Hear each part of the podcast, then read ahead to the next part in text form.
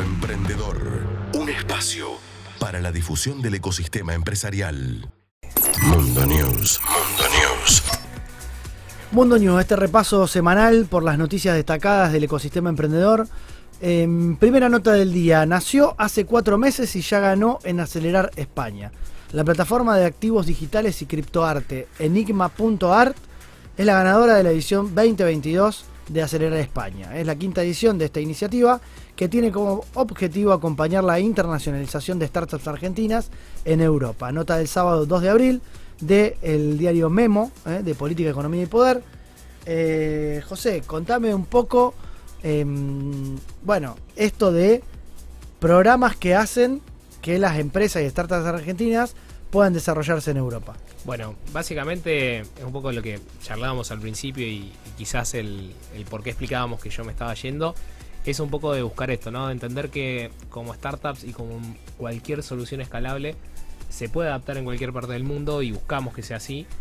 Y entendemos que hay ciertos países o ciertos lugares que pueden brindar mayores beneficios o tener quizás una mayor cantidad de caja destinada hacia la innovación o hacia la creación de nuevos proyectos, como bien hoy estamos reflejando acá a nivel provincial, caso ejemplo el SF500, que buscan tener todas estas alternativas, estos canales para generar nuevos startups que crean nuevas empresas que también así va a crear nuevo valor y obviamente nuevo PBI y demás para el, el país en sí.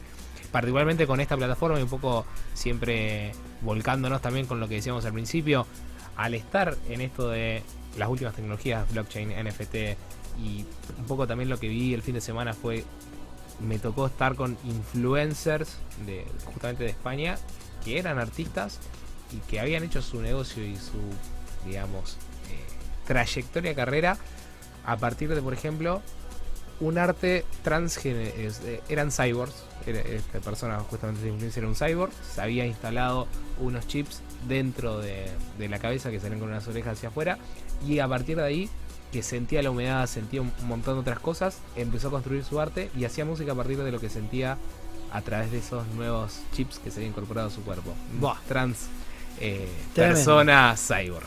Tremendo. entender esto que pasó en cuatro meses y que estas promociones, digamos, gubernamentales nos favorezcan y nos inviten a nosotros como argentinos o cualquier startup del mundo que nos esté escuchando que podamos facilitar y ser internacionales a través de una manera quizás más, más cómoda, más llana o con mejores comodidades, la verdad que es una oportunidad que no tenemos Así es, se trata de enigma.art, es la primera plataforma de activos digitales y experiencia de criptoarte de artistas masivos de Hispanoamérica, ¿eh?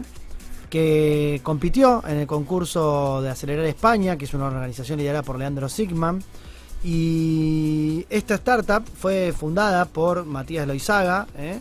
que es el cofundador, junto a los hijos de Migoya, de Martín Migoya, el fundador de Globant. Exactamente. ¿eh? Que son quienes em, han podido construir y ya tienen NFTs de babasónicos, de Soda, ¿no? de lo que fue el, evento de Soda, de Nicky Nicole. O sea, están empezando a promocionar el arte latinoamericano, el Duki, Bizarrap, los Kaira, los Decadentes, todo nuestro arte local.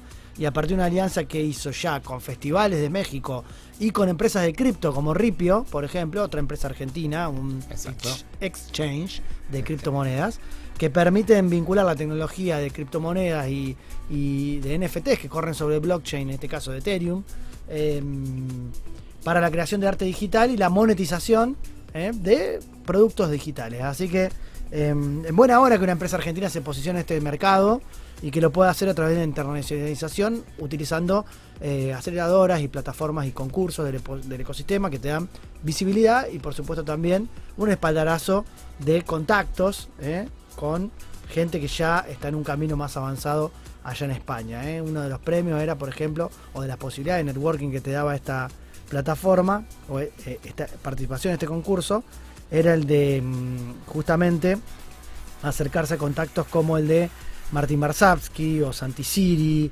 eh, eh, Tommy Pierucci, que era de Blues Mart, o sea, eh, toda gente del ecosistema de Venture Capital o exitosos en otros emprendimientos anteriores. Así que vaya las felicitaciones para la gente de Enigma.art y pasamos entonces directamente y acto seguido a la segunda nota del día de la fecha en Mundo News. Nota de ámbito del 2 de abril, del sábado. Es una nota de opinión que traje hoy para compartir con ustedes cómo identificar y escapar de los negocios de baja rentabilidad. Bueno, temazo, ¿no? Eh, Sí, de temazo Alejandra y- Rey Gay, Rey Guy, que em, justamente habla de eso. Exacto. De los negocios que son de baja rentabilidad y que son los que demandan más de lo que nos permiten ganar, ¿no? Eh, a veces de afuera, la- todo dice, ay, este se puso esto, qué lindo que le va, qué, qué- qué ocupado que está, seguro que le va re bien, gana un montón de plata, qué fácil la vemos de afuera, me pongo un nuevo bar, me pongo esta canchita de fútbol 5, esta, eh, no sé, cualquier emprendimiento de cualquier rubro, que de afuera la vemos y decimos, esto es facilísimo. La típica, la de Eh, la cochera. La cochera. viste que ah, ¿quién no ve un garage ahí en el sí, centro y dice. ¿cómo me gustaría ser el dueño de este garage? La que debe levantar, ¿no? Y cuando vos empezás a ver los impuestos que hay que pagar, los matafuegos que hay que comprar, la pintura que hay que tener para tener, el asfalto que tenés que tener dentro del coso para que los autos no se accidenten, los seguros, Los seguros. eh, el, el precio de todo, ¿no? O sea, realmente em, cuando uno empieza a costear todo eso, no es tan sencillo. Sí, Y por supuesto hay algo que no se costea nunca, sí, la salud de uno y el tiempo que uno la deja. salud y el tiempo de uno. Exactamente. ¿eh? Todo lo que parece ser el sueño del emprendedor, dice la nota, no lo es tanto cuando se empieza a identificar que algo visto de afuera no resulta ser tan rentable como a priori apa- aparenta, ¿no? ¿Cuál es el dato fundamental para determinar la rentabilidad de un negocio? Dice la nota. Eh, es clave entender que por ahí muchas veces tenemos que interpretar más allá de lo que vemos en el dato duro y real si un negocio da o no da. Hay que ir a lo real a los números. ¿Cuál es la variable que no se puede comprar nunca porque nada, es irreemplazable? No, no, no hay, no hay nada que podemos hacer que vuelva. El tiempo. El tiempo, El tiempo. sin duda. Y Eh, más sin cuando duda. Cuando nosotros dedicamos todo nuestro tiempo a un negocio y no lo estamos costeando debidamente porque trabajamos 24/7 Por y no nos estamos pagando el sueldo o todo lo que ganamos lo reinvertimos, tenemos que poner en consideración esa variable porque si no el negocio no va a ser sustentable. Lo hemos dicho y lo hemos repetido hasta el cansancio. Exacto. Esta nota viene a hablar de eso, ¿no? El tiempo que tarda en producirse algo, el tiempo que tarda en ir a comprar los, los insumos, la materia prima, el tiempo de ir a hacer un trámite bancario, el tiempo administrativo de hacer una planilla de Excel costeando eh, y, y viendo, el tiempo de postear una imagen en redes sociales, el tiempo de ir a, no sé, a lo que sea. Sí, y el tiempo que sacrificás vos de elegir esas actividades o ese negocio sobre otras. Amigos, Por supuesto. familia. Por supuesto. Tal cual, lo que sería de- el costo de oportunidad Exacto. medido en calidad de vida, ¿no? Exacto, esa, esa gran carrera de... Conclusión, dice la nota, antes de arrancar cualquier negocio hay que hacer un análisis profundo de los costos reales, no solamente la materia prima, el valor de venta, sino también los tiempos de producción y el trabajo, por supuesto, de los fundadores del emprendimiento. Hay que pensar además en las posibilidades reales de crecimiento y de escalar el negocio. Porque hay negocios que de por sí no son escalables ¿eh? y no nos van a permitir crecer. Esto hay que tenerlo en cuenta, por ejemplo, muchas veces hablamos de los productos artesanales que requieren de una confección individual de cada, de cada uno de los productos. Y bueno, es más difícil de encarar. Cuando hay mucha impronta personal puesta, se transforma casi en un servicio. Y los servicios dependen del tiempo que le podemos dedicar las personas que tenemos, obviamente, nuestro día de 24 horas. Todavía el metaverso capaz que nos va a permitir multiplicarnos, pero hoy todavía no. Hoy todavía no pasa. Hoy todavía no es así. Así que. Em, yo realmente, me gusta el concepto que usa al final de la nota. Dice, si- dice, no hay que pensar solamente en el árbol, sino pensar en el bosque que puedo crear. Dice. ¿Eh? Si hay un bosque por crear, probablemente valga la pena. Si solamente lo que voy a crear es un árbol y no tengo la posibilidad de convertirlo en un bosque, bueno, quizás ahí tengo un buen indicio de que eh, no es escalable y quizás no sea rentable ni sustentable. Entonces, ¿para qué empezar un negocio que no se va a poder convertir en un bosque? Sí. Muchas veces. Hablando fuera de, lo- de la analogía a lo duro, es decir, ese siempre buscar si hay mercado. Exactamente. ¿Entendés si hay mercado? Si hay mercado. Si hay mercado, hacelo ¿Eh? y fíjate el tamaño de ese Tal mercado. cual. Nota de ámbito de la directora de eh, la cadena de franquicias Chiquispa, eh, que es una empresa que también se dedica, eh, Alejandra Reigay, eventos y capacitación, dedicada al asesoramiento a emprendedores. eh, que valía la pena traer acá porque repasa y reproduce muchos de los conceptos con los cuales acordamos y que suelen estar eh, en este programa acompañándonos. Y última nota del día de la fecha, eh, es del domingo, es local, es una nota muy interesante porque eh, tiene que ver con el, con el ecosistema local y lo que está pasando en nuestra ciudad de Rosario, particularmente cuando recorremos el centro. hay una gran revalorización, un intento de la ciudad, del gobierno municipal, de la Fundación Rosario, que es la que nuclea un montón de eh, empresarios, ONGs, el propio gobierno eh, y actores de nuestra ciudad que tratan de refuncionalizar eh, lo que se llama el downtown o el centro, el casco histórico, que hoy se ve bastante em, deteriorado quizás por la inseguridad, quizás por la falta de afluencia de público en horario nocturno, quizás por los locales vacíos que vemos, ¿no? Y este es el problema que quiere atacar este proyecto de ley que desde la producción nos acercó esta vez Tati Pautroni con su nota, que acompañó a nuestro grupo de WhatsApp, y que trajimos porque nos parece sumamente interesante poner de manifiesto. Es un proyecto del concejal Fiati que habla de ceder locales ¿eh? por los dueños de las galerías a emprendedores, ¿eh? que implica de algún modo ocupar aquellos locales que están vacíos con un comodato gratuito de seis meses y que permite que la municipalidad fomente esa iniciativa haciendo dos cosas. Primero bonificando la TGI eh, de esos locales y a la vez permitiéndole condonar deudas o em, hacer algún tipo de moratoria o algo respecto de lo que es eh, aquella deuda que pueda existir impositivamente de ese inmueble con la ciudad em, en el caso de que eso lo hubiera. Quien se manifestó al respecto es el propietario de las galerías Cassini, eh, que tienen sus sedes en, bueno, en calle Sarmiento de 700 y también la más conocida, la Cassini Centro de Entre Ríos y Córdoba, que sale ahí por, por Córdoba y por Entre Ríos. Eh, dice que es una iniciativa muy interesante, similar a lo que ya se venía proponiendo desde el lado de los comerciantes.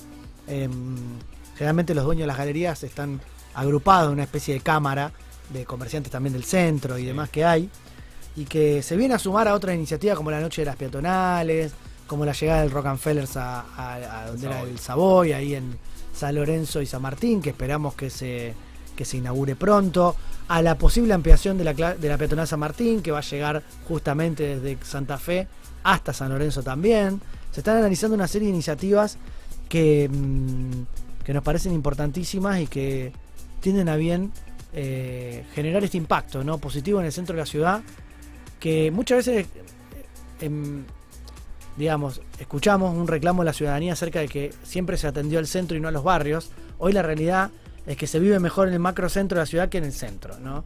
Eh, que se ha vuelto una zona peligrosa de día, con arrebatos, con un montón de cuestiones, y de noche intransitable, siniestra casi, ¿no? De que da miedo. Así que, mm, bueno, me parece bien que los comercios y las iniciativas, la gastronomía, la nocturnidad, pueda estar de manifiesto para que pueda justamente generar un aspecto positivo y un impacto favorable sobre ese entorno que en definitiva tenemos que recuperar, ¿no? Em, sí, y a ver, para creo que lo has resumido de una manera muy elocuente. Para cerrar, creo que acá tenemos el reflejo total de lo que es un verdadero círculo virtuoso, articulando sector privado, sector público, obviamente el tercer sector de las ONGs y ese cuarto satélite que por ello siempre le llamo, que es el sector emprendedor, que también sale favorecido y genera todo este impacto que nosotros vamos a ir viendo en el futuro. Porque podemos tener cualquiera de las otras patas, pero si no tenemos a esos emprendedores que van a querer traccionar en tomar ese riesgo de asumir un compromiso, de ir para adelante y querer transformar, la verdad que... Sí, y además está bueno que sea de la mano del municipio porque aunque fuera entre particulares, el municipio tiene la potencialidad de organizar, regular. Em, ya hay antecedentes en lo que es el comercio electrónico, el programa Vidrieras en Red, no es lo mismo para un emprendimiento que tiene su visibilidad solamente en el mundo virtual poder contar con un local a la calle. Eh, hablábamos hace poco de, la, de las chicas de, de, la Veracruz, ¿eh? nuestras amigas, ¿eh? la familia Machuca, que mm, tienen su propio showroom en el Boulevard Oroño, pero que qué bien les hubiera venido en un estadio inicial poder contar justamente con un local de esta naturaleza, que por seis meses vos tengamos un espaldarazo sin pagar canon para poder visibilizar tu emprendimiento en una de las zonas comerciales más importantes como es la de las peatonales y de las galerías. Entonces, em, este proyecto, como bien vos decías, cierra un montón de aristas y además pone algo que estudiamos en Derecho en su momento en la carrera de abogacía de, manifiesto, que es la función social de la propiedad. ¿eh? el derecho de dominio siempre se vio como algo absoluto. Yo puedo ser dueño de mi casa y si quiero la, la destruyo y hago un baldío y no hago más nada ahí y yo soy el dueño y no me importa nada. O la tengo vacía. No, eso es antisocial. ¿eh? Está comprobado que no le hace bien a la sociedad en su conjunto tener una, una propiedad que se, se deteriora por falta de mantenimiento porque está desocupada. Eso genera vandalismo, por ejemplo. Está comprobado, me acuerdo, en New York en la década del 80, antes de que venga Giuliani y compañía, que decían que es el síndrome de la ventana rota. Cuando vos ves que vas por la calle caminando y ves una ventana rota, y es más fácil que vos agarres una piedra y, rompa la ventana del lado, que si ves un edificio perfectamente pintado. No te van a dar ganas de dañar el patrimonio público, eh, por más vándalo que seas. Eh, no sé si viene bien el ejemplo, pero en definitiva lo que quería resaltar era el tema de la propiedad en función social. ¿Eh? Estamos viviendo una época de que los alquileres están un poco desfasados de lo que los propietarios esperan y retiran las propiedades de oferta en alquiler. Entonces los precios suben. No, o sea, la ley de oferta y la demanda existe, pero debería estar toda la oferta a disposición y debería estar todo el mundo tratando de acceder a eso y generando que el mercado esté en plena, digamos, ocupación y, movimiento. Con los locales pasa lo mismo. O sea, los locales pueden bajar un poco los precios para ser ocupados y qué mejor que haya, si no logran ponerse de acuerdo o si no tienen el rédito que están tratando de generar, entretenerlos vacíos y perder plata y no ganar nada y pagar impuestos, si el Estado te bonifica los impuestos, los emprendedores generan una actividad productiva para ellos y para la ciudad, porque en definitiva estamos dándole pie a que se formalicen emprendimientos que dan trabajo, que vuelven a pagar impuestos y que complementan ese ciclo virtuoso, qué mejor que valorar esta iniciativa. Es un proyecto de ordenanza en el Consejo Municipal, ojalá se pueda concretar y alentamos de este programa, por supuesto, a que haya este tipo de iniciativas para emprendedores. 100%. Gen Emprendedor. Bueno, eh, Gen Emprendedor. Eh, lo recibimos a Juan Ignacio Mandolesi, que es eh, fundador de Maplix, una empresa que se dedica a desarrollar y crear software a mm, medida, llegando a soluciones que cambien paradigmas. Es además fundador de Seguro por hoy y de Gibot, Gbot, un robot para el agro. Lo recibimos, eh, le damos la bienvenida, le agradecemos su tiempo y su presencia. Y buenas noches. ¿Cómo está Juan? ¿Todo bien? Buenas noches. Bien, bien.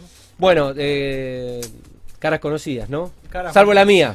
Salvo la, salvo la mía, caras conocidas. ¿eh? Del ecosistema. amigos. Bueno, em, a José no sé dónde lo conociste, pero la pregunta que abre todas las notas es: eh, ¿dónde y cuándo lo conociste al Colo? por José. Por José, bien, listo.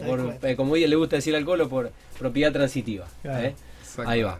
Bueno, y José, ¿cuándo, conociste a Juan y, bueno, por qué lo conociste? Si se puede contar, porque está haciendo unas caras que capaz que pregunté. No, no, no, no. si se puede contar, si no, si no nos metemos en nota. No, no, no, habla de, su espíritu emprendedor.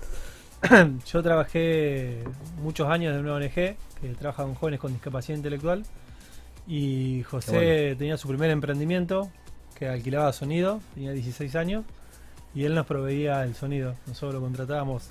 Bueno, trabajo infantil, pero ah, él, lo ayudábamos también, estaba en la escuela él este, y, él nos alquilaba el sonido para los eventos de la ONG, de todo.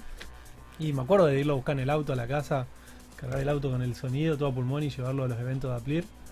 Y bueno, después nos seguimos cruzando, nos seguimos cruzando y bueno, terminamos haciendo cosas juntos. Qué bueno. Bueno, bueno, todo tuyo, Colo. Bueno, a ver, eh, Juan, José, eh, creo que voy a hablar en conjunto porque por ahí la gente no sabe y vamos a hacer el recorrido Juan, pero hoy José también es parte de Maplix, que es el, emprendimiento que lidera Juan y que lo lleva también a José por Europa, algo contamos en el primer bloque. Pero bueno, en definitiva, ahí tuvo un recorrido hoy cuando siempre difundimos la nota en la previa. Em, mucha gente, siempre tengo la, la mm, bueno, el beneplácito de poder recibir el feedback, es decir, eh, comentarios, generalmente positivos, del propio ecosistema, ¿no? Gente que recibe la por WhatsApp la lista de difusión de, quién es el invitado. Y la verdad que hoy, Juan, fueron un montón de, personas, Gaby Venecia, ah, eh, Vanita de la Valle, bueno, mucha gente que dice, uff, qué, qué, qué, qué, tipazo, ¿no? Eh, y cuando uno dentro del ecosistema emprendedor encuentra eso, que es la valoración personal, es como que todo lo demás ya, viste, eh, eh, es consecuencia de lo que, o sea, lo que uno hizo eh, pudo demostrar los valores que están detrás, ¿no? Y eso es Juan, por lo menos así lo percibe el ecosistema. Y bueno, esa es la carta de presentación con la cual eh, nos va a tener que contar qué es lo que hiciste para que la gente te considere de tal modo. Bueno, eh, ya nos vamos a meter con, el proyecto y, obviamente José también es parte de la nota. Está Hoy está en, un doble rol de, eh, forma parte del staff, pero va a ser un poco entrevistado también. Y, y bueno, Juan, ¿cómo fue un poco tu, tu recorrido? Eh, siempre hago como la misma intro, ¿no?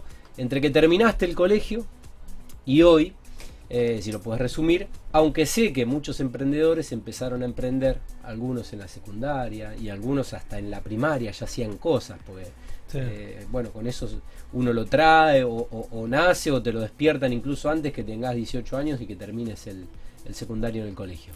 Yo hoy cuando hablaba un poco con el Colo, le decía que para mí emprender fue una forma de vida desde chiquito. Ajá, Por situación familiar, etcétera, siempre tuve que, que hacerme cargo de las cosas y, y la única forma que encontré fue emprendiendo. ajá. El primer emprendimiento fue se llamaba Jim Insumos Médicos, Juan Ignacio Mandolesi, Sí, que, que fue en el 2002. Arrancaste tranqui, insumos médicos. Insumos Sí, médicos, bien, sí, sí, sí. bien sencillo. Bien sencillo. Con la panadería del barrio. Pero se dio, yo terminé la, la escuela, arranqué la facultad, arranqué la UTN, año 2001. Paro todo el tiempo, no Mm. tenía clases nunca y dije esto va a ser cada vez peor. sí. Y me fui a la católica. y- Sistemas era. que sistemas, estaba- en la ¿Tenés UTN. sistemas? Sí. Y en el sistema de la UTN el año 2001 fue... Sos rosarino vos de. Yo nací en. Santa Fe Capital, pero de chiquito me vine a Rosario. Me considero rosarino y, Por adopción. y amo la ciudad de Rosario. Me dio todo lo, lo que tengo. Y arranqué a eh, hacer el paso de UTN a UCA y obviamente yo me tenía que conseguir un laburo para pagármelo. Entonces me fui a trabajar a una empresa vendiendo insumos médicos. Al poco tiempo me ofrecen la distribución y me puse mi empresa. Sí. Eh, 18 años, no tenía ni idea de cómo montar una empresa. Y bueno, mientras estudié, me pagué la católica, me recibí, cuando terminé la facultad, cerré la empresa y me fui a trabajar 8 meses en una empresa de sistemas.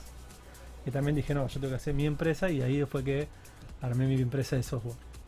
Y ahí arrancamos en el 2008 con Maplix, que creíamos que el futuro eran las aplicaciones móviles, recién había salido el primer iPhone, no estaba Android.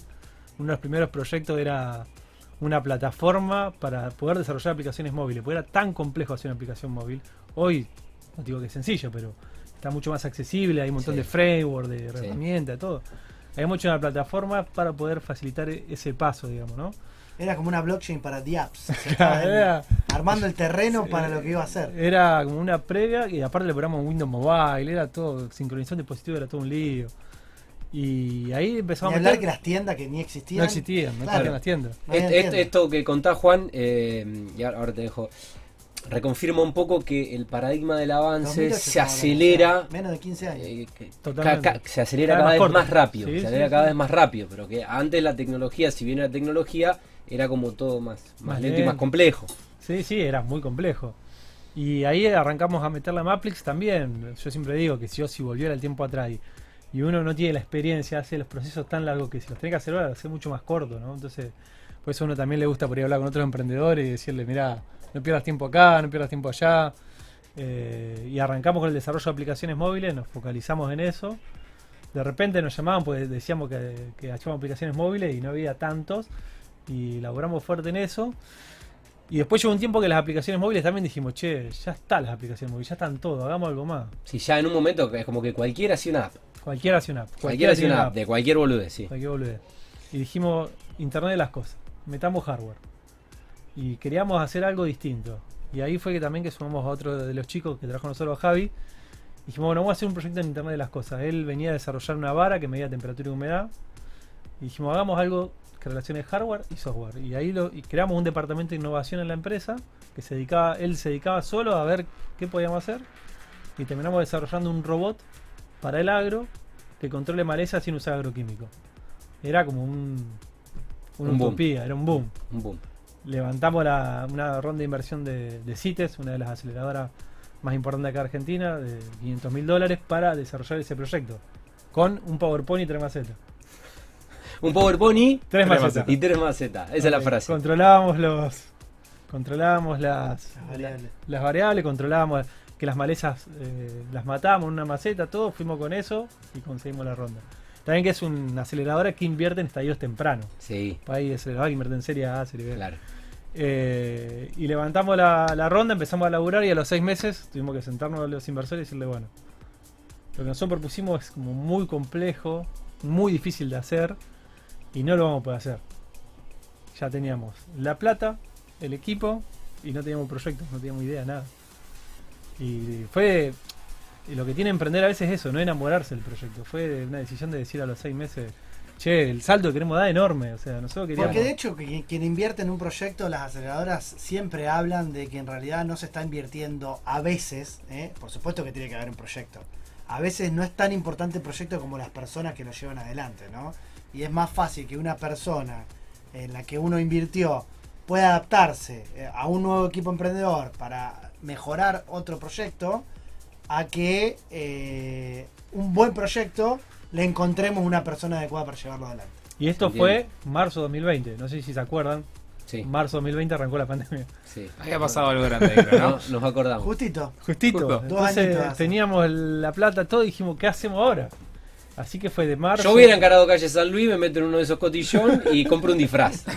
Antes de decirle a los inversores, No hay proyecto. No hay proyecto. ¿Qué No, era muy complejo. O sea, el proyecto está buenísimo. En un momento vamos a volver a las malezas. Pero nos requería, si controlábamos las malezas con electricidad, teníamos que hacer un grupo electrógeno por un edificio que vaya al campo. El campo es muy grande y cuando vos escalás cualquier cosa, los números se te disparan. Bueno, hoy tenemos, el otro día lo mencionamos acá, el proyecto de Plantium con su mega Bueno, nosotros estamos. ciclo del Terran este que te mide varias cosas, te, disti- Bueno, te, te, te ellos, pulveriza ellos aplican agroactivos selectivamente. Claro, Nosotros lo queríamos hacer con métodos naturales. Vos- hoy la historia nació de, de las abuelas que, que quemaban las, las de suyo con una pava eléctrica. Pero digamos que no, está, no estaba mal rumbeado, o sea, la idea tiene y tiene un La mercado. idea tiene y tiene un mercado y por eso no era es muy plata. difícil y porque muy era un, complejo. era un unicornio del día cero. Y de marzo 2020 hasta junio 2020 fueron calls encerrado en mi casa, obviamente otra cosa que podía hacer, o en el patio donde se podía, porque mi mujer trabajaba, el nene tenía clase y era todo. eh, que le mando un saludo a Lucas si está escuchando, y a mi mujer. Eh, y era meter calls, calls, calls y ver qué hacer. ¿Qué es lo que hicimos? Es hablar con muchos eh, referentes del sector, eh, validar mucho la idea, o sea, no esto che, tengo una idea, no la cuento, sino hablar con todo el mundo y ver a dónde podemos meter la robótica en la agricultura. Y la mejor pista de aterrizaje que encontramos para la robótica en la agricultura era las superficies más pequeñas, donde más plata invierten, y esos son los semilleros, que son los que desarrollan las semillas, como Biocere, Don Mario, Bayer, Singenta. Ellos hacen muchos ensayos en superficies muy pequeñas e invierten mucho dinero. en eso. Entonces, viramos a un proyecto bien B2B, orientado a empresas, bien a medida para ellos, que hoy lo que hace el robot es recorre el campo, nosotros antes en el sistema de agricultura actuábamos y leíamos, ahora solamente leemos, o sea, recorremos el campo y sacamos un montón de información que necesitan los semilleros para poder elaborar las nuevas semillas que se están, se están gestando en el mundo. digamos. Ese fue un poco el análisis que hicimos y la verdad que después de haber tomado esa decisión en agosto, julio, agosto 2020 al día de hoy, ya estamos validando la tecnología con dos semilleros y estamos encaminados ya a conseguir la siguiente ronda de inversión. Vamos a ver si la conseguimos. Esto de las startups es así. Sí. Pero la tecnología está funcionando, hay aceptación de los clientes, o sea, tenemos que estar todo encaminado para el próximo año poder dar el siguiente paso y que ya deje de ser un PowerPoint y tres macetas a ser una empresa consolidada, ¿no? Que ya levantó una serie pre y una serie A. Así que ese es el camino que, estamos siguiendo. Y en el mientras tanto, nosotros creamos también seguros por hoy. Previo a la pandemia veíamos que, el auto en capital, el que vive en capital no lo usa, está acostumbrado a tomarse el transporte público en las grandes ciudades. Y nosotros siempre estuvimos muy vinculados al seguro, porque en- dentro de Maplix teníamos un área dedicada al seguro. Decidimos crear eh, una empresa que se dedica a vender seguros, pero solo los días que lo usás. O sea, vendemos seguro por un día, por tres o por siete. Ustedes venían con el tema de las cotizaciones y las comparaciones de los seguros online. Teníamos un 1, 2, tipo un 3 seguro. despegar de eh, precios de cotizadores de seguros. También. Y a partir de ahí, en esa industria, vieron la posibilidad de innovar con una idea, me parece fantástica. También veíamos que, eh, lo que lo que habíamos hecho es como ese tipo de despegar de seguros, es una idea retrillada que hay un millón en el mercado y queríamos salir de ahí, porque aparte es bastante complejo mantenerlo, queríamos hacer algo más disruptivo. Y en este caso no cambiamos eh, en lo que es tecnología, pero sí en el modelo de negocio. Tenemos una empresa como Gigot que desarrolla tecnología, que tiene un montón de desafíos, que no puede planificar más de 20 días porque a veces te da una cachetada la tecnología o pensás que va a andar algo, lo lleva al campo, no anda, volvé. Y tenemos una empresa que cambiamos un modelo de negocio, usando todo lo que ya estaba. Eh, La forma en que lo ofreces y la forma en que lo vendés.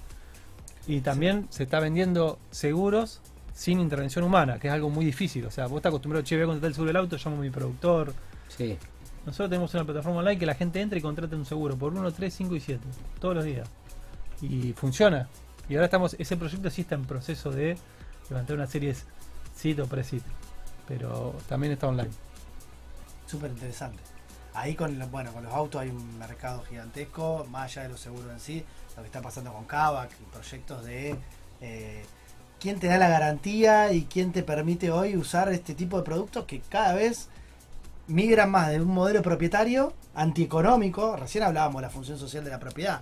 O sea, hoy, tener, hoy invertir, no sé, 70 mil dólares en un monoambiente para alquilarlo a 30 mil pesos, ¿cuánto tenés que estar para amortizar y recuperar esa inversión? Imposible. No. Lo ponen en un plazo fijo y te da, no sé, 300 mil pesos. Te da Sí. 10 veces más. Entonces es una locura eh, lo que está pasando por ahí con, la- con las variables.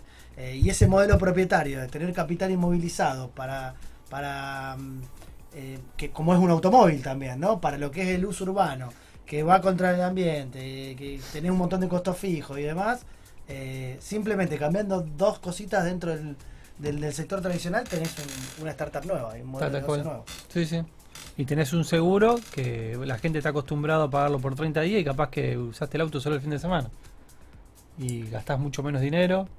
Es mucho menos el riesgo también para la compañía de seguro, pues está menos días el auto expuesto. ¿Qué recepción tuvieron ahí de las compañías cuando fueron a plantearle esta nueva forma? Porque, a ver, en definitiva estás, lo que decimos siempre, ¿no? Aquellas tiendas que ya tenían su red de distribución exitosa, que tuvo que migrar al canal online de e-commerce, eh, mataba o corría el riesgo de matar a su propia red de distribuidores. ¿Qué recepción tuvieron las compañías cuando vos ves que su principal agente y fuerza de ventas son los productores de seguros? Entonces, si le estás dando un canal alternativo, no humano, eh, medio de seguro on demand ahí para lo que lo necesito, que rompe un poco eh, los cánones o los estándares de la industria tradicional, como pasa con toda la tecnología, ¿no? Eh, ¿Qué pasó a nivel compañía y qué pasó a nivel productores? A nivel compañía, obviamente el miedo siempre el- al fraude, ¿no? Che, choqué, voy, lo saco. También que estamos trabajando solo con responsabilidad civil y no con todo riesgo, porque si no sería muy complejo. Bien. Y logramos el apoyo de, de una compañía importante, que la cual apoyó el proyecto en un inicio y, y disponibilizó algo de fondos para que arranque. Y a nivel productor lo que estamos haciendo es apoyándonos en ellos, digamos. La idea es que les sirva como una herramienta al productor para el recupero de la venta perdida. Che, no puedo pagar más el seguro porque está muy caro, me quedé sin laburo. Bueno, toma, usa esta herramienta y que el productor siga cobrando la comisión y que no pierda ese cliente, digamos. Entonces un poco es ap- aprovechar la red de productores también para que no se pierda. Muy bien. O sea no, que- no apunta a, a hacer un, un- una. A ver, a quitarle los clientes al productor que ya lo tiene, sino eh, apunta más a hacer una cuestión más inclusiva y hasta democratizar el, el uso del modo del seguro. O sea, cuando vemos las estadísticas que el 52% de la plaza automotriz del país circula sin ningún tipo de seguro, ahí uno se pregunta de A pesar de ser obligatorio, ¿no? A pesar de Sí. ser obligatorio. Cuestión que no sé, en todo el mundo supongo que será obligatorio. No, en en algunos lados no. ¿No? Pero lo loco, por ejemplo, es que eh, Semana Santa, por el que viene ahora, y el día antes de Semana Santa vendés un montón. Claro. Que la gente contrata el seguro por, por, Por esto el que viaje. obliga- por el Pero bueno, todo, obviamente que hay mercado. Es todo- más, más, perdón, más lo que pasa como con el seguro de asistencia al viajero, ¿no? Uno saca Una una. Es lo mismo. asistencia al viajero cuando viaja. ¿eh? Pero Exacto. no lo Ah, saca. no, no antes. todos le damos la misma utilidad al auto, eh, o no todos tenemos la misma necesidad. Hay gente que se da el lujo de no, de no tener que usar el auto, quizás. Sí. Y tiene auto, y a veces lo tiene que usar. Y bueno, entonces está buenísimo. Así que Maplix hoy es una especie de incubadora de grandes proyectos de diferentes modelos de, de negocios. Es, ¿eh? una, es una gran ¿Tiene virtud. Traducción? por un Maplix. Actech, te Tiene traducción porque por ahí ya el propio nombre ya explica. No, no, Maplix lo pusimos en el 2008 porque era Mobile Application Solution y queríamos orientar la empresa a aplicaciones móviles. Ok. Eh, y eso que decías vos es como una gran virtud y a veces un... El, el gran karma, la, la Se espada pierde de el foco. La espada de es un poco el. Cuesta Y diversificar la vida del- y- la, la eh, no es cabeza y el fácil. Sí, tiempo. sí, no es fácil. ¿Qué es más difícil, diversificar el tiempo o diversificar la cabeza? Eh, Ninguna de las dos. no, es complicado, es complicado. Pero bueno, uno lo hace eh, porque le gusta y porque lo ¿Los equipos son transversales a todos los proyectos o están diferenciados por.? Yo soy el transversal. Vos sos el transversal. Pero bueno, No, cada pero- empresa tiene su propio Yo tengo, sí, sí, team sí, sí, después focalizado. hay uno de los chicos que se dedica full en Givo, otros chicos que están mucho más en Maplix. ¿Cómo, cómo está conformado el, el plantel? Y nosotros hoy en, en total debemos ser alrededor de 30 personas. Eh, gente trabajando en Givot, en Maplix Eh, seguros por hoy, por ahí que menos gente hay, pues está arrancando. ¿Cuáles son las profesiones de los chicos que están y las chicas que están trabajando? Y eh, en esto de los de, de- de software es como que ya el título no es necesario. O sea, no es que yo necesito un ingeniero en sistema. Yo necesito a alguien que le guste programar, alguien que le apasiona lo que hace y que si tiene un rato libre se pone a, a codear y no a jugar a la play o a tocar la guitarra o a ver una serie en Netflix. O sea, yo lo que primero pregunto en una entrevista es ¿qué haces en tu rato libre? ¿Qué haces en tu tiempo libre? O sea, ah, ¿hiciste algún proyecto por tu cuenta? ¿Le hiciste un, un sistemita a tu abuela, a tu vieja, a tu, tu viejo, viste? Eh, O sea que buscás emprendedores. gente que esté apasionado por lo que hace. ¿no? Eh, de hecho, nos ha pasado, tenemos chicos trabajando, porque con esto de que está en auge la profesión y todo, que capaz que hasta los 26 años hicieron algo y dijeron, che, quiero programar. Hicieron varios cursos, no es fácil, no es para cualquiera, por ahí muchos piensan que lo pueden hacer, y hoy están programando. Y con sueldos buenos de, de mercado, digamos, hoy la, Bien, no hicieron la carrera, hicieron cursos. Claro, o sea, hoy la carrera de ingeniero en sistema, la que yo hice y que muchos hicieron, eh, por lo menos en nuestro caso no es valorada en, en el CV. Yo valoro. Claro, y a lo mejor con, No, a lo mejor hay con una buenos- demanda anterior, digamos. O sea, mientras tenga las habilidades hoy por hoy no importa tanto el título. Claro. A Sí. la vez que hay quienes dicen que sin esa formación sólida de base eh, se hace más difícil quizás tener algún criterio, ¿no? De decir eh, esto va por acá, esto va por allá, pero eso también se aprende en la práctica. Sí, sí, totalmente. Sí, sí, sí, sí. Bueno, es una buena salvedad la que está haciendo porque evidentemente hay, hay un mercado, eh, hay una situación cambiaria y siempre, bueno, escuché que Argentina fue una muy buena plaza para exportar en este caso eh, sistemas. Sí, y hoy ni te cuento, con el cambio es tremendo. Nosotros también pre-pandemia teníamos la oficina, trabajábamos en Rosario, por algo de home office, y hoy tenemos gente laburando en San Juan, en, en Tucumán, Córdoba, Buenos en Aires. Córdoba, en Buenos Aires. Eh, y la oficina lo somos para nosotros. Claro. Eh, y para el que quiere venir, libre. El que quiere que venga, en Chajarí, saludo a Marce. si está. Ah, en Chacarí Qué, también qué buenas las salvedades que están haciendo porque, bueno, eh, evidentemente A José le gusta ir los fines de semana a Block, ahí a, la- a las oficinas. sí, va a los fines de semana. ¿Le gusta? Es que me gusta, me gusta mucho. ah, Yo soy muy de la Le oficina. gusta ir cuando no hay nadie, me parece. Eh, Y no, bueno, es que es como un sentimiento lindo. Cuando te sentís como en casa, vas en cualquier momento. ¿Has dormido en la oficina, José? Eh, ¿ha dormido no. o se ha quedado dormido? Ambas dos. Son dos cosas Ambas distintas. dos. Ha quedado dormido. Hay, como un mito, hay como un ¿Quién mito no que el emprendedor. alguna vez en el laburo? No, viejo? no, pero que el No, emprendedor, no. viste, como que Ah, ya no puede dejar el laburo. Y si se tiene que llevar la bolsa de dormir, eh, se la lleva. Sí, ambas dos. Sé uno de esos. Bueno, a ver, en, la- en las grandes, en las grandes ciudades, en las grandes ciudades, que, en las grandes ciudades que no, no vivís mucha gente opta por, por quedarse a dormir en el laburo. Y hay empresas que te dan esa. Nosotros cuando arrancamos y éramos tres, si, si me está escuchando Checho también le mando un saludo, gran hincha de nivel. En el almuerzo decíamos torneo de play, siesta y después seguíamos trabajando. Hoy ya no lo podemos hacer. hoy no. Pero en ese En ese momento era lo lindo. Pero hacíamos. no está mal. Estaba buenísimo. Hacíamos 15 Está mal, pero no tan mal. Claro. un partito de play, una siesta y seguíamos jugando. Unos visionarios de, de cómo era hacer una empresa tipo Google. Pero Claro, fueron eh, precursores eh, an- antes que, que Google. Eh, bueno, ¿cómo seguimos después de después de esto, Colo? Bueno, a mí un poco lo, lo que me pasa y, y en referencia a lo que decía el Colo cuando recibía el feedback de- del invitado de hoy especial, que, Que no sos vos. que no soy yo, claramente, no, lejos de eso estoy. Es conocerlo a Juan desde, desde el- el otro lado, o sea, también como, como amigo. Y, y creo que conociendo toda su historia y también la persona que es eh, en el día a día y, la persona que fue, encuentro la respuesta a eso que te decían hoy en cada mensaje que te mandaban.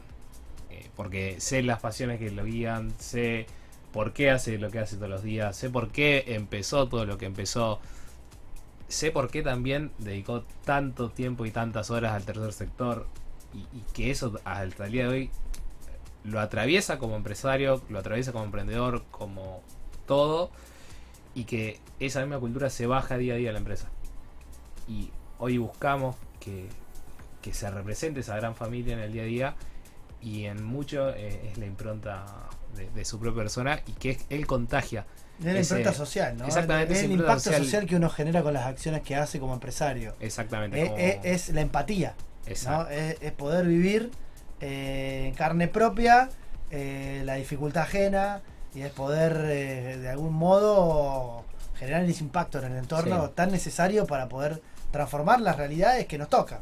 ¿no? Que en Y qué- no qué- las elegimos, pero nos tocan y hay que convivir con ellas. Y qué bueno cuando, no es que te sentís distinto, pero tenés un enfoque, una visión o, o un pensamiento de alguna situación y encontrás a alguien que con, con quien empatizás y por ahí vos decís, bueno, tiene mis valores, o sea, yo no estoy loco, o sea, se puede vivir así, se puede ser así y está bueno ser así.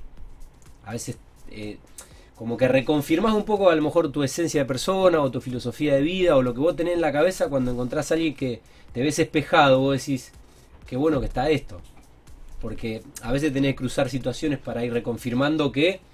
eh, porque quizás todos sabemos eh, que vamos bien, todos sabemos que vamos bien, pero a lo mejor no sabemos bien a dónde vamos. Pero decimos, bueno, es por ahí. Ahora, ¿qué, viene? ¿Qué nos espera? Si llegaremos al objetivo y demás. Eh, pero bueno, ir, ir, ir encontrándose gente en, en el camino que nos vaya tirando paredes y que nos ayude a avanzar, ¿no? A nosotros lo que nos gusta es, que yo siempre digo lo mismo, cuando a, a algún colaborador, no, no me gusta usar la palabra empleado, eh, pide algo, digo, ¿qué haría yo en su lugar? O sea, y lo mismo que haría yo, que haga él. O sea, che, tengo llevar a mi hijo al médico toda la mañana. Y yo, ¿por qué lo puedo hacer yo? Porque soy dueño y vos no, no, hacelo también.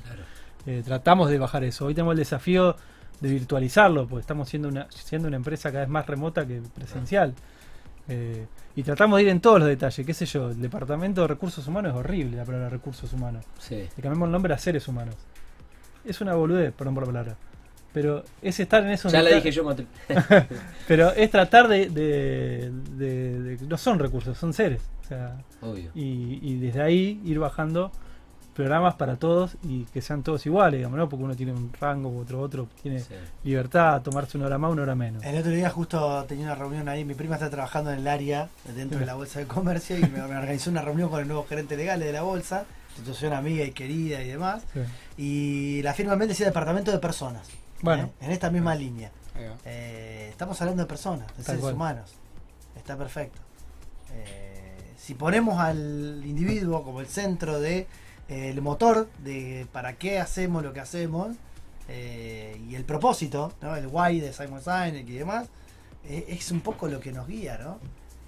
Y más en lo nuestro que, que es un, un negocio que, que depende de las personas. O sea, nosotros vendemos un servicio que, user hace- ex- la que hacen las personas la que, UX. que trabajan, digamos. No, yo no, no que compro y vendo colchones. O sea, no, es lo que hacen los chicos eh, día a día, laburando, quemándose las pestañas. O sea, entonces si no haces poco en ello, eh, va a ser muy difícil.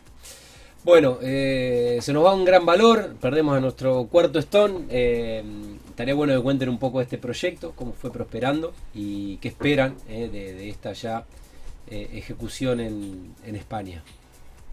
Dale nomás. Arranco yo. Bueno, no, eh, a medida un poco de, de esto de siempre ir en busca de más y, y trabajar en conjunto, que es un poco la, la filosofía que, que nos caracteriza a todos los emprendedores, creo.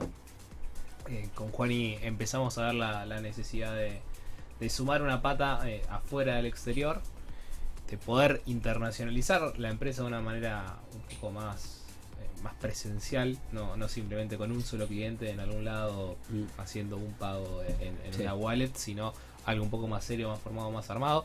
En este proceso de esta visión de hacia dónde queremos ir y hacia dónde estamos hoy. Y en esto un poco que vamos antes, Tati, decías, el, está bueno ya tener claro a- hacia Sí. dónde vamos, todo, que muchas veces lo tenemos puesto en papel, en objetivos, todo, pero también por más, eh, por más reconocimiento o estadio que uno pueda estar como emprendedor, creo que nunca terminamos de dejar esa esencia de, de emprendedor y, estamos buscando o, siempre todavía tenemos esa, ese giro de, brújula de hacia dónde ir que, que nos, nos invade de incertidumbre. Pero bueno, ponemos o trazamos objetivos en los cuales queremos cumplir. El desembarco para este año, eh, pasando la pandemia, que en realidad es un proyecto que ya también había arrancado previo a que explotara todo con la pandemia, que lo dilatamos por una cuestión, eh, obviamente, de, de público conocimiento. Este año lo arrancamos con la determinación de hacerlo bajo cualquier contexto. Era, o sea, o hacer remoto. Sale o sale, como sí, hacer remoto desde acá por otro año más de, de pandemia. O bueno, haré un remoto en un departamento en Madrid eh, haciendo lo mismo, pero remoto allá. eh, fue como medio determinante en ese sentido.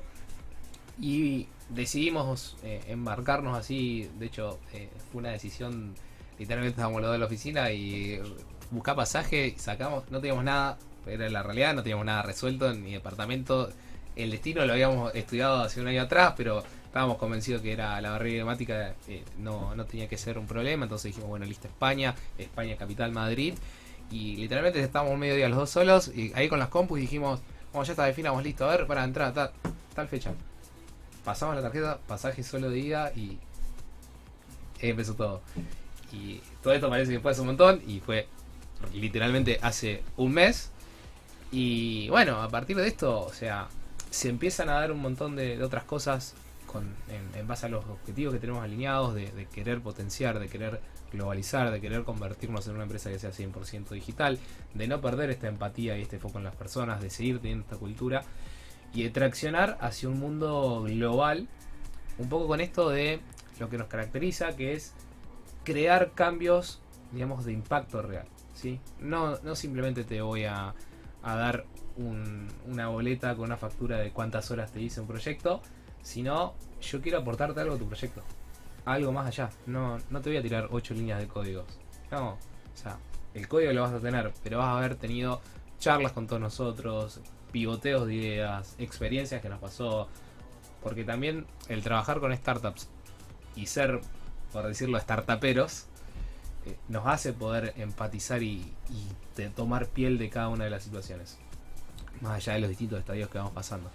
Entonces, a Eso- partir de eso y, y siendo también un poco el, el eslabón, digamos, que, que más libertades tiene para agarrar una valija y, e irse sin más, eh, nos dio el- la pauta y, y la idea de, de emprender esta nueva aventura, una vez más. Te decía que eso me, me hizo sentir muy identificado un poco con, por, por, por, digamos, por lo opuesto, con lo que uno a veces veía desde el lado de, que me toca a mí, desde lo legal, cuando en el auge y en el boom de las apps, me pasaba que eh, mis clientes emprendedores venían como muy desilu- desilusionados de la industria del soft dura, digamos, en cuanto, más allá de que sea blanda, Sí, sí. eh, en cuanto a que jamás ibas a encontrar del lado del desarrollador un involucramiento del proyecto en este sentido. Era horas, era caro, era ¿qué me importa si mañana cerraste el proyecto? Y en la intuición, uno que está del lado del desarrollo o uno que está del lado del legal, ya empieza a, a justamente a, a generar un criterio y ya empezamos a tener una intuición de negocio. Y vos ya sabés cuando la app se la va a pegar contra Sí, sí. la cabeza, a la- acá a la vuelta. Y cobrarle seis meses de desarrollo a un flaco que vos sabés que está desorientado, que no tiene modelo de negocio, que no tiene nada, sin involucrarte y sin darle tu habilidad para mejorar ese proyecto, es como muy forro, ¿no? Para, Sí, sí. para, para usar una palabra. Y yo lo veía todo el tiempo, del lado mío legal, de decir, bueno, hay que hacer un contrato de desarrollador, hay que hacer la marca, hay que hacer cosas. Y yo muchas veces le decía, pero no pierda el tiempo, o reformular el proyecto, o dar una vuelta de tuerca, o no te gastes esta guita en esto, o, o poner foco acá, no allá por allá. Y, y, y yo lo veía que del lado de la industria del soft mucho no pasaba eso. La verdad que me, me- siento muy identificado con lo que dicen, con la filosofía, con cómo lo viven, porque en definitiva eso es lo que se necesita, ¿no? En, en la interacción con una startup o con un emprendimiento. Gente que haya recorrido el camino, gente que sepa, que vea la falencia y que pueda decir, loco, mi función es social también, o sea, mi función es que cada persona que viene a, en mi caso, a asesorar, a buscar asesoramiento, ¿eh? una charla, eh, una cosa muy de servicios, eh, por ahí no se va a llevar un producto concreto, que se pueda llevar ese plus del humano de decir, bueno, del otro lado tengo una persona que me escuchó, que me aportó, que, que trató de explicarme un poquito más allá de lo que sabe. ¿eh? Yo me animo a veces a opinar de cosas diciendo, mira, yo no soy comunicador, pero capaz que tendrías que decir esto. Yo creo que tu proyecto se resume en esta frase. Desde mi perspectiva, después buscar asesoramiento específico, pero tratar de no perder tiempo por acá. Bueno, no sé, lo que uno va aprendiendo por volcarlo me parece que nos enriquece como profesionales y a la vez le aporta mucho valor al proyecto donde si lo humano no está, esa visión no está. Sí. Y si lo humano está y se pone por delante esa visión, bueno, todo lo demás, hasta te podés equivocar, hasta puedes entregar un producto y seguramente que la persona del otro lado va, va a poder a la corta o a la larga valorar ese plus que uno da eh, cuando realmente está comprometido con, el laburo, sea poco, sea mucho, sea grande el chico, el cliente, el proyecto sea grande económicamente o sea pequeño, pero ese impacto se, termina dando porque en esa relación eh, la persona que está del otro lado seguramente va a volcar mucho de lo que vivió de, ese, vínculo hacia su entorno. Nos pasó hace poco una persona que quiso hacer una app, yo le dije, no hagas la app, no gastes, hacete una web, valida chiquito si anda, buscate un par de usuarios a través de una web, no inviertas en una app.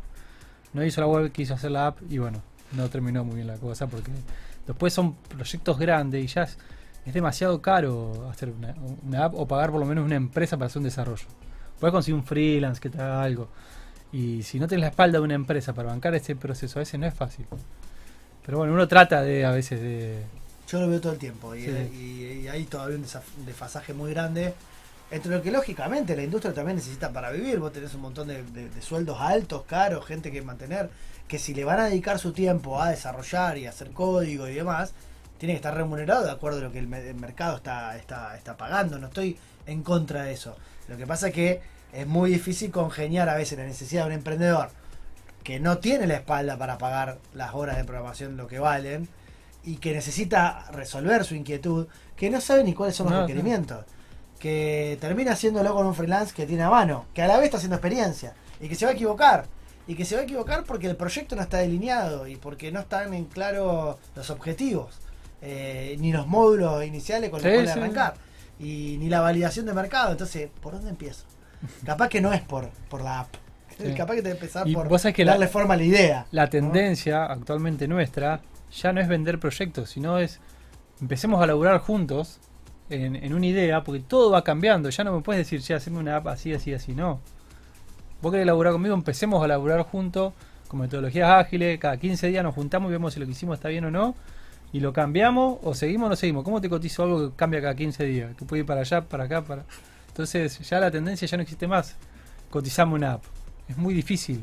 O sea, es empecemos a laburar y vamos viendo hasta dónde llegamos y, y bueno, por eso necesitas también una espalda, ¿no? Y en el medio tenés capacitadores que van moldeando ese proceso y, y les van enseñando de, de- de todas las herramientas del, del mundo emprendedor. Exacto. Oratoria, ya les enseñan todas. Exacto. ¿eh? Y tratamos de aplicar también un poco todos los, Metodologías los expertices eh, personales, los ponemos día a día en, en la empresa.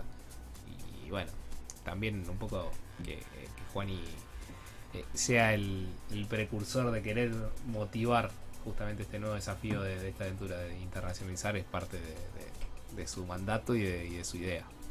Eh, Juan, para em- empezar a cerrar la, la charla, ¿qué te gustaría agregar que no te hayamos preguntado? O bueno, un poco las, eh, las expectativas para eh, estos nueve meses de- del año que van va rápido. Ya estamos en abril.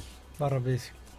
No, en línea con, con lo que ahora José se va a España, uno cuando se mentaliza en algo y lo empieza a poner en papeles y sacamos el pasaje y, y pones algo ahí en el universo, como que todo se empieza a dar. Es tremendo. O sea. Empieza a fluir. empieza a fluir, ¿viste? Eh, saca- sacamos el pasaje, de, tenemos un par de clientes de España, esos clientes nunca trabajamos tanto como ahora. Empezó a alinear todo. Esta semana tuvimos, hoy tuvimos, ayer, ayer lunes tuvimos dos kickoffs, Hoy lunes. dos kickoffs de dos proyectos nuevos para ellos. Él se fue a Punta del Este, habló con todo gallego, no sé, eran todo de España, estaba en Punta del Este, terminó hablando con toda gente de España que lo esperan allá cuando vaya. Y Lo que empieza, pasa es que ahí están- Viste que las- las en cosas- realidad antes hay una maduración de la idea que cuando uno termina concretando no se da cuenta, pero hay un timing adecuado para hacer la movida. Está. Y si no lo hay, lo crea y lo genera. Sí, sí, sí. pero, muchas veces uno lo hace sobre un colchón que está ahí, pero que falta que uno dé el primer paso para que después todo lo demás se alinee hacia eso. O sea que se está alineando el camino. Se está alineando y sin lugar a dudas nos va a ir bien porque cuando uno hace las cosas de, de buena fe y con ganas y con laburo, eh, eh, las cosas salen. Seguramente. Bueno, le deseamos el mayor éxito posible y que traiga vino, jamones eh, cuando vuelva. ¿eh? Que no deje Firme. acá, Que acá venga cada tanto, acá- que no deje acá tirado. Y si no quiere venir, que nos mande los pasajes. Sí, sí. Y vamos nosotros para allá. Sí, ¿eh? Sí, antes de despedirlos, eh, un libro o, o un au- audiolibro que quieras compartir con el ecosistema, algo que te haya marcado, que mm, y que lo quieras compartir, que no dejen de leerlo, que para vos Ahí, fue ahí me ayuda José con los nombres que yo no me acuerdo. El, el de EOS que estamos tratando de ¿El de. EOS o el de EXO? El de EXO. El de El EXO. de De organizaciones Salim. exponenciales. No me acuerdo el. Salim. Bueno, ahora lo googleamos. Ya- ya te Pero- lo bueno, hemos desarrollado. Lo han desarrollado. Sí. Eh, Salim, bueno, nosotros leímos ese libro, yo lo leí antes de arrancar Gibot. Después yo a una empresa de investigación, no pudimos implementar muchas cosas de desarrollo de tecnología y hoy estamos hablando de implementar Maplix.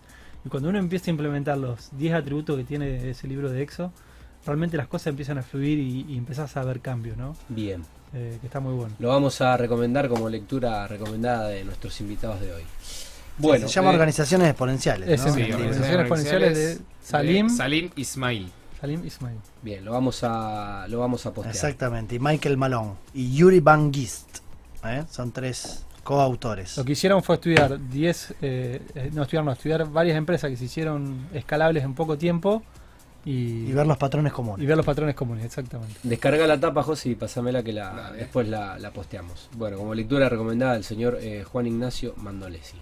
Bueno, Colo, ¿querés decir algo para, para despedir a, a José? Bueno, de mi parte, a ver, agradecer, ¿Tu amigo? eh, agradecer el, eh, el apoyo y la colaboración permanente, ¿no? Como amigo, como persona, primero, y después como coproductor y también como rueda de auxilio, eh, porque cuando uno pone en valor primero lo humano, después todo lo demás se acomoda. Creo que recíproco, en mi caso también mucha, con mucho orgullo puedo contar que le he dado muchas manos también, eh, y, y ha sido siempre una relación de ida y vuelta. Entonces, nada, me hace poner nostálgico, Tati, porque se va y cuando un amigo se va, deja un espacio vacío y uno lo extraña. Tengo un amigo entrañable. Igual viviendo- está bueno tener un amigo viviendo en Europa. Yo Está- tengo está un bueno, amigo, está bueno mirá, tener un te- amigo te viviendo en cuento- Madrid, siempre es una buena Te excusa. cuento, yo siempre Solo hay que, jugué- hay que juntar a- los verdolagas, nada más. a- al hockey sobre césped toda mi vida y bueno, mi, mi principal amigo del club, mi amiguito de la infancia, se fue a jugar allá hace veinte y pico de años ya y nada, lo extraño horrores. Eh, la distancia no es obstáculo, pero sí es obstáculo, porque cuando pasa el tiempo, eh, no sé, se pierde lo cotidiano, ¿no? Eh, no nos llamamos todos los Se días. pierde el día a día, sí, sí, pero me, pa- pasa a mí con mi amigo del pueblo de, Obvio, de Alcorta, que Él, no, yo no él- tengo el él día a día. venía, él venía 100 mucho kilómetros. todos los años. Después, obviamente, por cuestiones económicas, por dificultades familiares, nacieron sus hijos. Ya no podemos irse a cuatro personas todos los días, Sí, todas sí. las navidades. Y bueno, después fui yo para allá y estuvo buenísimo. Pero bueno, siempre falta. Así que eh, que lo remoto sea un buen, una buena excusa para seguir en contacto. Es, el, es mi deseo. Y que ojalá se haga presencial todo el tiempo. Si es que no vuelve, y si no que vuelva, vaya y venga. Y, y nos abra camino a todos. Que pivote. Bueno, amigo, agradecerte de, de corazón. Fuiste, No, bueno. fuiste uno más, creo que ese es el. Yo no lo conocía, pero bueno, esto que siempre dice el colo, la, la propiedad transitiva. Yo soy. eh, cuando elijo a mis amigos, sé que estoy yendo más allá. Porque mis amigos tienen amigos. Así que nada, te sentí, te sentí uno más. Y, y para mí es un montón ya que seas uno más de nosotros, porque sabes lo que lo quiero al colo.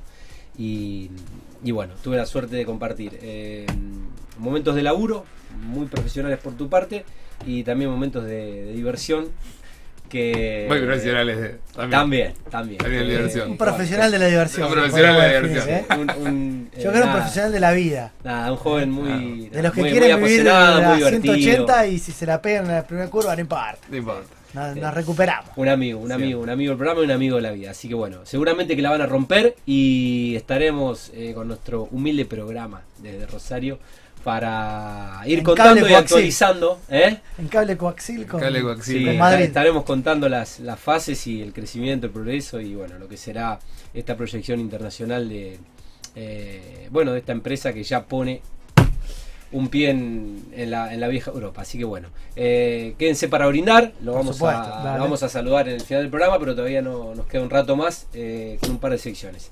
Así que bueno, gracias por, por venir, un gusto conocerte Juan. Gracias a y ustedes. bueno, andate, ya cuando no sé cuánto hace que te va. Nunca. no- Diccionario Emprendedor. Bueno, el término de hoy eh, es eh, eh, Generation o generación de oportunidades. Es el término inglés que se utiliza para la generación de oportunidades de venta de servicio y productos a través de diferentes técnicas. Estos eh, leads, oportunidades, pueden servir para crear una lista de posibles clientes, tener una lista de contactos para realizar email marketing o para hacer un seguimiento personalizado hasta la posible. Eh, a esta intro la explique se explaya el especialista. Bueno, el lead es un término que viene del marketing, ¿no? Y de las ventas en general. Eh, es traducido como generación de oportunidades, como decís vos. También se utiliza, aunque no es un sinónimo exactamente, la palabra prospecto, ¿eh? para referirse a, a un potencial cliente, porque en definitiva estamos hablando de potenciales ventas, ¿eh? de un negocio o de un emprendimiento. Y, mm, y principalmente tiene que ver con el proceso que va de, desde la identificación de quién es el potencial cliente hasta la concreción, que técnicamente en marketing se llama conversión, ¿no? Poder generar una venta a partir de ese lead. Es decir, que no podríamos hablar de una venta concreta sin un lead previo que hace como un efecto de embudo, ¿no? Vamos de, desde lo general, de los potenciales clientes, o de lo que se conoce también en marketing como lead frío, aquellos que son un sondeo de, de posibles y, realmente potenciales, todavía en un plano eh, hipotético, compradores, a aquellos que se van eh, acercando hacia la venta hasta poder concretarla. Eh, de hecho, hay una diferencia en la jerga bastante marcada entre lo que es un lead para el equipo de marketing, que apunta un poco más a la pesca de potenciales compradores, de lo que es un lead para un equipo de ventas. Porque el equipo de ventas ya tiene que apuntar y dentro de su objetivo están las ventas concretas. O sea, los indicadores, las métricas que utiliza el área de marketing cuando habla de lead para decir llegué a tanta gente potencial compradora, por supuesto es un rango, un target mucho más amplio que el que tiene que medir el equipo de ventas cuando dice, bueno, estas las concreté. ¿no? Entonces suele haber ahí como una, una discrepancia en la definición de los términos, o mejor dicho, un recorrido. Yo no llamaría como, como algo diferente, sino que son eh, las finalidades y los objetivos del área de marketing eh, que capta un grupo más amplio de personas no es el mismo que el área de ventas que va trabajando sobre los leads que genera el área de marketing para poder concretarlo, esos prospectos y poder convertirlos en ventas concretas. En definitiva, un lead se puede asemejar a muchas cosas dependiendo qué es lo que querramos definir. Eh, pero técnicamente es una base de datos. Es una base de datos de clientes. Es una base de datos de potenciales clientes para los cuales yo tendría que tener algunos requisitos o algunos aspectos fundamentales. Primero el nombre y apellido. ¿eh? Si va a ser una planilla de Excel donde voy a tener a quién tengo que contactar, tengo que tener el nombre y apellido de la persona, porque siempre estamos hablando que sean empresas de una persona de contacto. El contacto, obviamente, el mail y en lo posible el teléfono para poder comunicarme. Ya no estamos más hablando del marketing físico que se hacía golpeando las puertas como los testigos de Jehová que te caen con la Biblia ¿eh? y te golpean al tuntún en todas las puertas de la cuadra para ver si alguno se va a copar y va a comprar eh, o va a entrar en la iglesia específica. Em, estamos hablando de un marketing mucho más personalizado, ¿no? Donde vos ya tenés que filtrar en el universo de potenciales consumidores aquellos que realmente se van a poder convertir en una venta concreta. Y ahí tenés que empezar a filtrar. Entonces, ya hablamos de que un buen lead no solamente va a ser nombre, apellido y eh, los datos de contacto, mail y teléfono, sino también un plus. ¿no? Hay empresas que se dedican a vender leads, pero para poder vender leads tiene que haber un sondeo de que esa persona está realmente interesada. Y ahí podemos diferenciar lo que se llaman los leads fríos de los leads templados ¿eh? o calientes directamente, que son aquellos que ya tienen muy, muy, mucha potencialidad de convertirse en una venta. El lead frío, bueno, es esto de que decir, bueno, identifico aquellas personas que entran dentro de mi segmento de mercado. ¿eh? Que están dentro de un proceso de compra quizás lejano y que puedo medir el grado de engagement que tiene ya con la compañía. Capaz que me siguen en redes sociales, capaz que me comentaron alguna publicación, capaz que tuve algún tipo de interacción, alguna vez consultaron por algún producto o algún servicio, pero no concretaron la venta. Bueno, eso todavía es un contacto frío para el punto de vista de lo que es el lead que se va a convertir realmente en una venta. Em, todavía no está preparada para la compra. Capaz que identifiqué lo que se llama el punto de dolor. Es decir, yo sé que tengo la potencialidad de solucionar un problema a ese usuario, ese consumidor, pero todavía no estoy cerca para poder concretarlo en una venta. Lo tengo ahí en el radar, o estoy en el radar de esa persona, pero todavía no es un cliente concreto. A mí me pasa por ahí con mi servicio que sé que hay alguien que sé que en algún momento lo voy a poder abordar y a veces desarrollo lo que se llama una técnica de inbound marketing, es decir, hago, genero las condiciones para que eh, mi cliente que yo quiero buscar me busque a mí, me contacte, pero no lo voy a buscar. Otra vez hacemos como hacemos nosotros a veces conjuntamente, Tati, cuando vamos a abordar a algún cliente, de poder em, armar la base de datos de contactos, ver quiénes están en más, mejores condiciones de poder convertirse en un cliente y quiénes están ahí en una etapa siguiente. ¿no? Ahí tenés una diferencia entre lead frío y lead caliente. Em, dentro de, esos leads fríos podés clasificar algunos en lo que son templados, ¿no? que desde el punto de vista de la técnica del marketing se llaman MQLs o MQLs, que son los Marketing Qualified Leads, que son aquellos leads que ya fueron seleccionados por el área de marketing como que tienen una mayor potencialidad de convertirse en leads de ventas. ¿no? Estos leads templados ya tienen, pasaron ese primer filtro de ser una mera base de datos. Por mera base de datos podemos poner aquellos, ¿viste cuando vos llenás un formulario y te piden que te, para que te manden un newsletter? O vos entras y te dicen, te regalo las cinco herramientas gratuitas para, y te mandan un PDF y te piden el mail. Bueno, eso es porque están generando un lead. Lo que están generando desde el punto de vista del marketing es una posibilidad de comunicarse con vos. Tener una vía de comunicación de un lead donde vos diste tu mail. No es uno que rastrearon ahí. Porque el problema del email marketing, cuando vos tenés una base de datos, que vos tirás 500 mails, te, te rebotan 50. Entonces ¿cómo hago para que esos 450 que les va a llegar sean potenciales clientes? No sean cualquiera que andaba por ahí, vio luz y entró, digamos, ¿no? Desde el punto de vista de- del mail que quiero dirigir. Entonces, cuando vos le pones un newsletter o le das algo a cambio a esa persona, eh, es más probable que esa persona esté fidelizada con vos, porque te buscó, entró a tu sitio, llenó un formulario de contacto y va a recibir algo tuyo a cambio. Hay un Ahí- presunto interés. Sí, ahí en ese presunto interés todavía estamos hablando del, del- del lead templado, ¿no? Del que el marketing identifica como un potencial cliente a futuro. ¿Cómo se transforma eso en una posible venta concreta cuando ya ese lead es caliente? Cuando ya pasa a ser un SQL o un Sales Qualified Lead. ¿eh? Es un lead que ya está calificado por el equipo de venta. Ya, ya hay un contacto. ¿eh? Ya te llamé, ya vi que hay interés, ya sé que hay una potencial compra y falta el broche de oro, falta cerrar la venta. Ok. ¿eh? Falta cerrar la venta. Eso se da justamente cuando ya, además del equipo de marketing, interviene el equipo de ventas y se puede generar. Entonces, técnicamente, el lead es siempre una oportunidad de venta. Y la verdad que no. Porque es una generación de una oportunidad de venta. La oportunidad de venta se va a dar en la medida no. que ese lead frío ya sea un lead templado de mínima.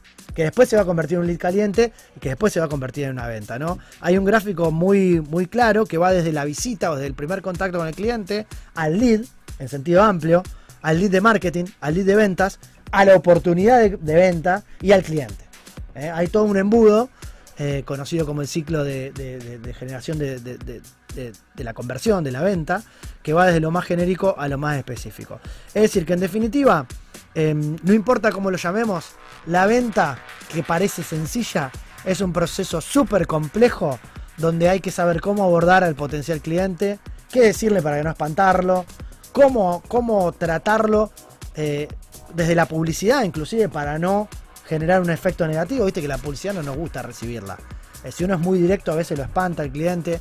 Cómo, cómo no invadirlo, cómo generar a partir de un montón de herramientas un acercamiento que, que pueda, en lo posible, partir de un interés que ya tiene el potencial usuario en nosotros y no la inversa. Se habla mucho de crear la necesidad, pero la realidad es que la necesidad no está, no la crea uno. La necesidad está en la persona. Entonces hay que descubrir cuál es su punto de valor, cuál es la satisfacción que le podemos dar, cuál es nuestra propuesta de valor, para abordarlo desde lo que ya el cliente necesita, pero no sabe que necesita, y uno le acerca la forma de mostrarle que lo necesita y cuál es el beneficio, sin, sin digamos, avasallar. Quizás ¿no? tiene la necesidad, lo que uno le presenta es la situación o la oportunidad. Exactamente, es transformar eso, eh, que es una oportunidad de venta para uno, en una oportunidad, una solución para, para quien recibe nuestro producto, nuestro servicio. Esto fue Diccionario Emprendedor. Así es. Bueno, nos quedan unos minutos finales, ahora vamos a hacer un brindis, pero yo le quería preguntar a, a- a Juan eh, si se anima un poco a definir eh, qué sería para él emprender, en una frase, en una reflexión, algo que quieras compartir también con nuestros queridos teleoyentes del ecosistema. Para mí, no lo había pensado, pero emprender es intentar buscar una solución a problemas comunes de una forma distinta. Vamos de vuelta, porque me gustó. No me pidas que la repita. Intentar. Eh, intentar eh, buscar una solución a problemas comunes de una forma distinta. Está bueno. Está bueno. Salió. Es casi la regla de. Es casi la definición de patentes de invención esa, ¿no? O de, o de invento. O de innovación a veces cuando se logra adoptar socialmente. Es como los problemas están. Para que tengan sentido tienen que ser comunes. Vamos a desglosar lo que dijiste. O sea, tienen que ser comunes a, a la mayoría de la población. O a un Lo buen- dijo, lo dijo, lo a dijo. un buen número de personas. Sí, dijo sí, lo pro- dijo. lo dijo, Programas, comunes, com- por pro- eso. programas comunes, pero con una. Pero con una visión diferente. Claro. Exacto. Una visión distinta. Bueno, eh, para Juan, eh, a José que se va, nos abandona, no le damos nada, que se joda. Eh, bueno, un vasito de la gente de Grupo Roma y unos Sarbanit para, Oh, para el café de nuestro amigo, Excelentes. de nuestro amigo Ivo. Ivo. ¿eh? Eh, Vamos a abrir y vamos a mostrar la cajita gracias, Juan por venir. No, Eh. Juan, y, bueno, hoy, hoy pedimos una copa más. El Colo eh, pidió una copa más. Vino el Yankee y nos va a deleitar con este trago que la verdad, raro. Raro el color, es un jaimito de coca. ¿Qué trajiste, Raro. Yankee? Chicos. Vení, Yankee, jarana. Buenas noches, ¿cómo estás? ¿Todo bien? ¿Cómo es esto?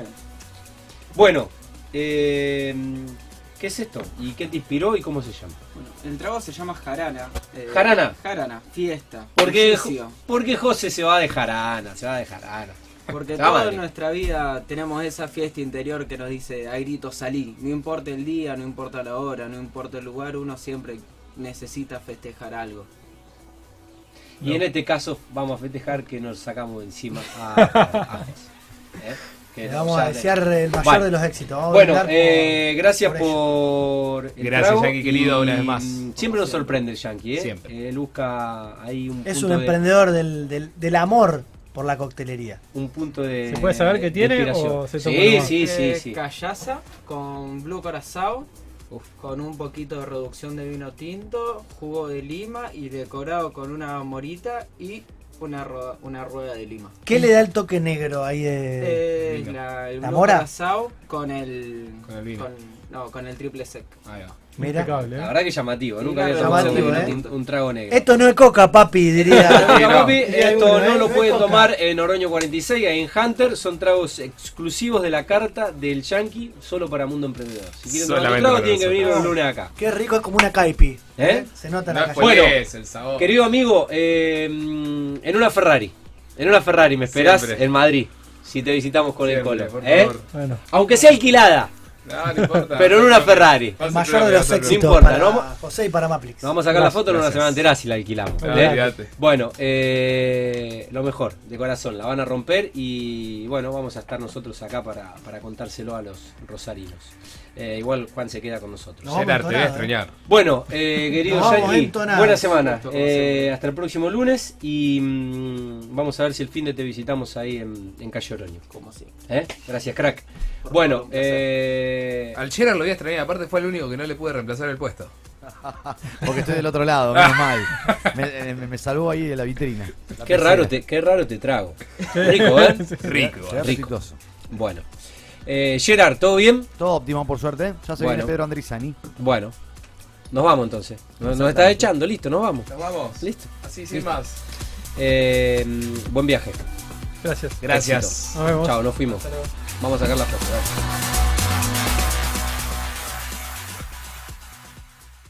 Mundo Emprendedor. Lunes, lunes, 20 horas por Televisor Rosario.